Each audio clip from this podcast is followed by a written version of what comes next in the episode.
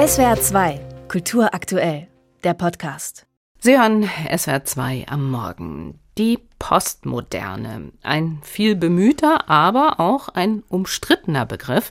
Eine Epochenbezeichnung, die viele nach 1980 Geborene lobend hervorheben als Zeit der Provokationen in Kunst, Theorie, Architektur und Design, während viele Konservative eher argumentieren, mit ihrem Nihilismus habe die Postmoderne dem Rechtspopulismus und Donald Trump den Weg bereitet. Bekanntlich lohnt es sich ja, solche kontroversen Debatten und Diskussionen aufzugreifen. Die Bundeskunsthalle in Bonn hat das jetzt getan, und zwar in Form der Ausstellung Alles auf einmal, die Postmoderne 1967 bis 1992. Kolja Reichert ist einer der beiden Kuratoren dieser Schau. Hallo, Herr Reichert. Hallo, Frau Moll. Herr Reichert, wie halten Sie es mit der Postmoderne? Ich gehe mal davon aus, dass Sie eher zu denjenigen zählen, die vor allem die inspirierenden, positiven Wirkungen dieser Zeit sehen. Also ich mag die Postmoderne und das ist etwas, was ich mit vielen bekannten Freundinnen teile. Als ich zum Beispiel äh, an der Bundeskunsthalle angestellt wurde vor gut zwei Jahren, sagten viele, ach wie toll, ich mag dieses Gebäude so sehr. Und dann dachte ich so, stimmt, ist das eigentlich jetzt, ist das schön? Also das hat so komische Kegel auf dem Dach, das versteckt den Eingang im Innen wie so ein Inside-Out-Sushi. Und ja, dann dachte ich doch, eigentlich genau diese Zeit so um 90 rum ist jetzt eine, die man sich mehr anschauen sollte. Wir tanzen alle zur Musik äh, der 80er, seit den 80ern und jede neue Generation wieder. Warum eigentlich? Aber auch die Architektur und das Design der Zeit inspiriert tatsächlich gerade viele Künstler, Designer, Architekten und äh, ich finde es auch total spannend. Ja, okay, also so viel vielleicht mal an dieser Stelle. Dann äh, kommen wir jetzt mal zur Ausstellung, beziehungsweise erstmal zu dem Ausstellungskatalog. Da ähm, sieht man einen großen Grabstein, auf dem 1967 bis 1992 steht. Und das wirkt ja so ein bisschen so, als könne man eine Kunst- oder Stilepoche an festen Geburts- und Sterbedaten festmachen. Warum haben Sie diese Klammer gewählt? 67 schreibt Marshall McLuhan das Buch The Medium is the Massage. Tippfehler. Er sagt ja immer, Medium is the Message. Hm. das Medium verändert, was wir sagen. Und der Tippfehler gefällt ihm so gut, dass er Massage stehen lässt. Und das steht genau für diesen Kontrollverlust, den er begrüßt durchs Fernsehen. Er sagt, die Zeit der Schriftkultur ist vorbei und wir sind jetzt zurück in einem akustischen Raum. Nur, dass wir alle einander hören, alle einander sehen. Und das verändert alles. Und man soll der Jugend und dem Fernsehen vertrauen. 67 schreibt Jacques Derrida sein Hauptwerk auf einmal und sagt, die Welt ist keine Ganzheit, die man mit Sprache durchdringen kann, sondern in der Sprache müssen wir uns erstmal selber verirren. Die hat ihre eigenen Logiken.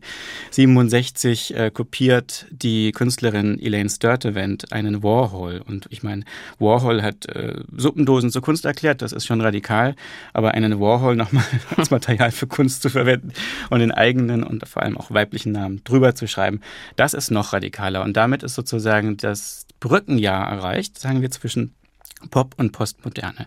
Und wir nehmen Anlauf 67, wir schauen auf die Mondlandung 69, der ganze Globus ist gleichgeschaltet.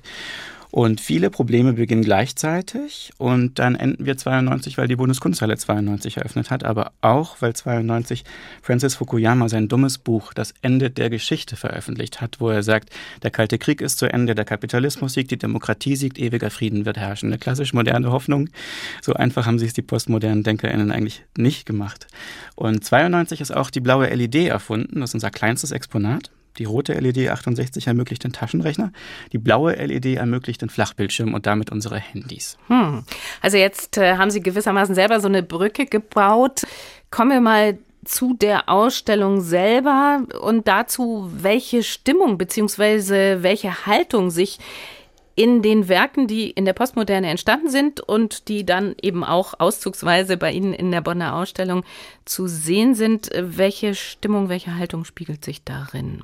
Vielleicht können Sie mal ein oder zwei Beispiele nennen. Also mir fällt als erstes diese riesengroße, fette griechische Säule mit einem, ich weiß nicht wie viele, 20 Meter großen Kapitell obendrauf ein, das 91 einen äh, Showroom der Autofirma Mazda in Tokio zählte vom Architekten Kengo Kuma. Überall schießen einfach so alte Bauformen aus dem Boden wie Pilze. Ja, man denkt, man ist eigentlich irgendwie auf Instagram und schaut sich Memes an. Also es wurde gebaut wie Memes, es wurde Musik gemacht wie Memes, es wurde zitiert, es wurde kopiert, es wurde auch kulturell appropriiert. Darauf äh, setzen wir auch eine extra Linse, wie wir überhaupt viele Fragen der Gegenwart an den Exponaten damals auch verhandeln. Der Spirit war quasi ein Loslassen dieser mh, hm, Verkrampfung ist ein bisschen negativ, aber sagen wir mal der Hoffnung der Moderne, dass man den perfekten Stuhl, das perfekte Haus, das perfekte Lebensmodell finden könnte. Die Postmodernen sagen, ähm, nein, erstmal wird das alles übertrieben und parodiert, ja, diese Überspanntheit der Vorväter vom Bauhaus und so. Dann nimmt man sich einfach alles von überall, das ist dann so die Zeit von Memphis um 1980 in den 80er Jahren wird jeder Maßstab verloren, egal ob im Pop oder im Film. Und es ist einfach nur eine Feier spekulativer Formen, parallel zum Boom der äh, Finanzwirtschaft. Und dann, dann kommt die AIDS-Krise. Und dann kommt so eine Krise dieser Ironie.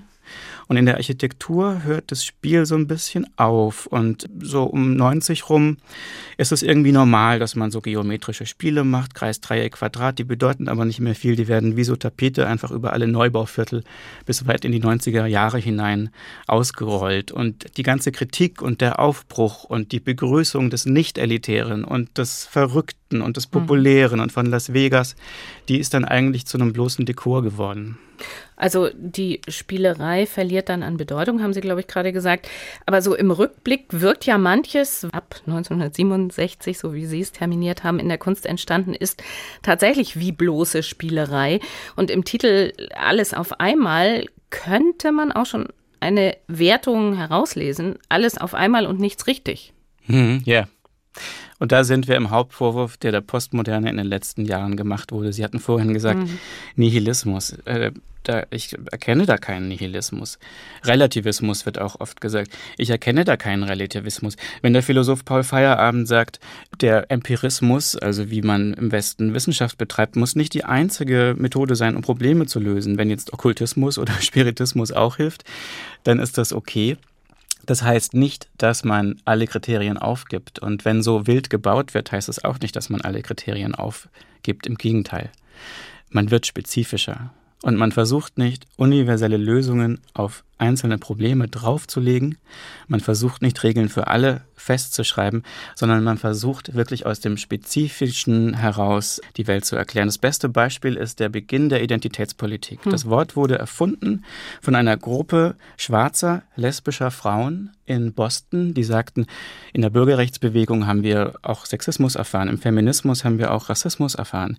Unsere Unterdrückung überlagert sich. Wir sind schwarze und homosexuelle Frauen wir müssen an dieser Unterdrückungsform ansetzen. Und es ist eben nicht so, wie heute Identitätspolitik oft verstanden wird, wenn jede Minderheit ihre eigenen Rechte will, dann gibt es keine Gesellschaft mehr, sondern jede, jeder, der die ihre, seine eigenen Privilegien versteht oder seine eigenen gesellschaftlichen Nachteile versteht, trägt dazu bei, dass die ganze Gesellschaft besser versteht, wie sie funktioniert. Also das heißt, dass Anything Goes gegen die heutigen Kulturkämpfe und ideologischen Auseinandersetzungen die Ursprünge, und da mhm. ist natürlich schon die Postmoderne auf jeden Fall auf den Prüfstand zu stellen, die Ursprünge der heutigen Kulturkämpfe liegen damals. Mhm. Wir bauen gegen Ende der Ausstellung die ganzen postmodernen Museumsbauten auf, inklusive der Bundeskunsthalle, die zwischen dem Centre Pompidou 77 und der Bundeskunsthalle aus dem Boden geschossen sind. Und wir zeigen, wie die Idee gesellschaftlicher, ähm, ökonomischer Gleichheit ersetzt wurde durch die Idee von Bildungsgleichheit, von kultureller Teilhabe. Und wir zeigen, wie auch dadurch quasi ein Wettbewerb geschaffen wurde. Wer nicht so gebildet ist, wer nicht so international, wer nicht so viele Sprachen spricht und so, wer nicht mitmacht in diesem Wettbewerb, ist vielleicht dazu geneigt, eher einfache Erzählungen über sich selbst zu akzeptieren und neigt vielleicht eher zum Rechtspopulismus. Mhm. Und wenn wir jetzt das nochmal positiv wenden zum Schluss und mit der Bitte um eine kurze Antwort, was ist aus Ihrer Sicht das Erbe der Postmoderne, dass das Kunst- und Kulturleben vielleicht sogar unsere Gesellschaft auch weiterhin nachhaltig prägt? Geistesgegenwart, Bejagen von Vielfalt, Ergebnisoffenheit, nicht vorher schon wissen, wo man hinkommt, sondern ins Gespräch gehen, die Einzelfälle anschauen und nicht unbedingt immer alles im Konsens klären müssen, nicht die eine Regel für alle finden müssen, sondern genau verstehen, wie die widerstreitenden Ansprüche, die im Raum sind, quasi ihre Rechte formulieren. Das heißt, mir scheint da wirklich eine ganz große Chance anzuknüpfen, äh, auch an postmoderne Philosophie, ähm, um aufzuhören, wie das heute oft gemacht wird, dass jeder jedem anderen vorschreiben möchte, wie sie oder er zu leben hat. Ja, jeder muss Fleisch essen, jeder muss gendern, und es macht eine öffentliche Diskussion denkbar, in der viele Dinge nicht wahr sein müssen gleichzeitig, aber in der man sich gegenseitig nicht die Sachen vorschreibt und in der auch nicht die Konkurrenz entstehen muss zwischen Opfererzählungen, weil man mit einer Offenheit in jede Diskussion geht. Und das ist wirklich ein Erbe, was es dringendst wieder zu entdecken gilt. Sagt Kolja Reichert, einer der Kuratoren der Ausstellung Alles auf einmal, die Postmoderne 1967 bis 1992, die morgen in der Bundeskunsthalle in Bonn für die Öffentlichkeit ihre Tore öffnet und bis 28. Januar zu sehen sein wird. Herr Reichert, ich danke Ihnen sehr für dieses Gespräch. Vielen Dank Ihnen, Frau Maul. SWR 2 Kultur aktuell. Überall, wo es Podcasts gibt.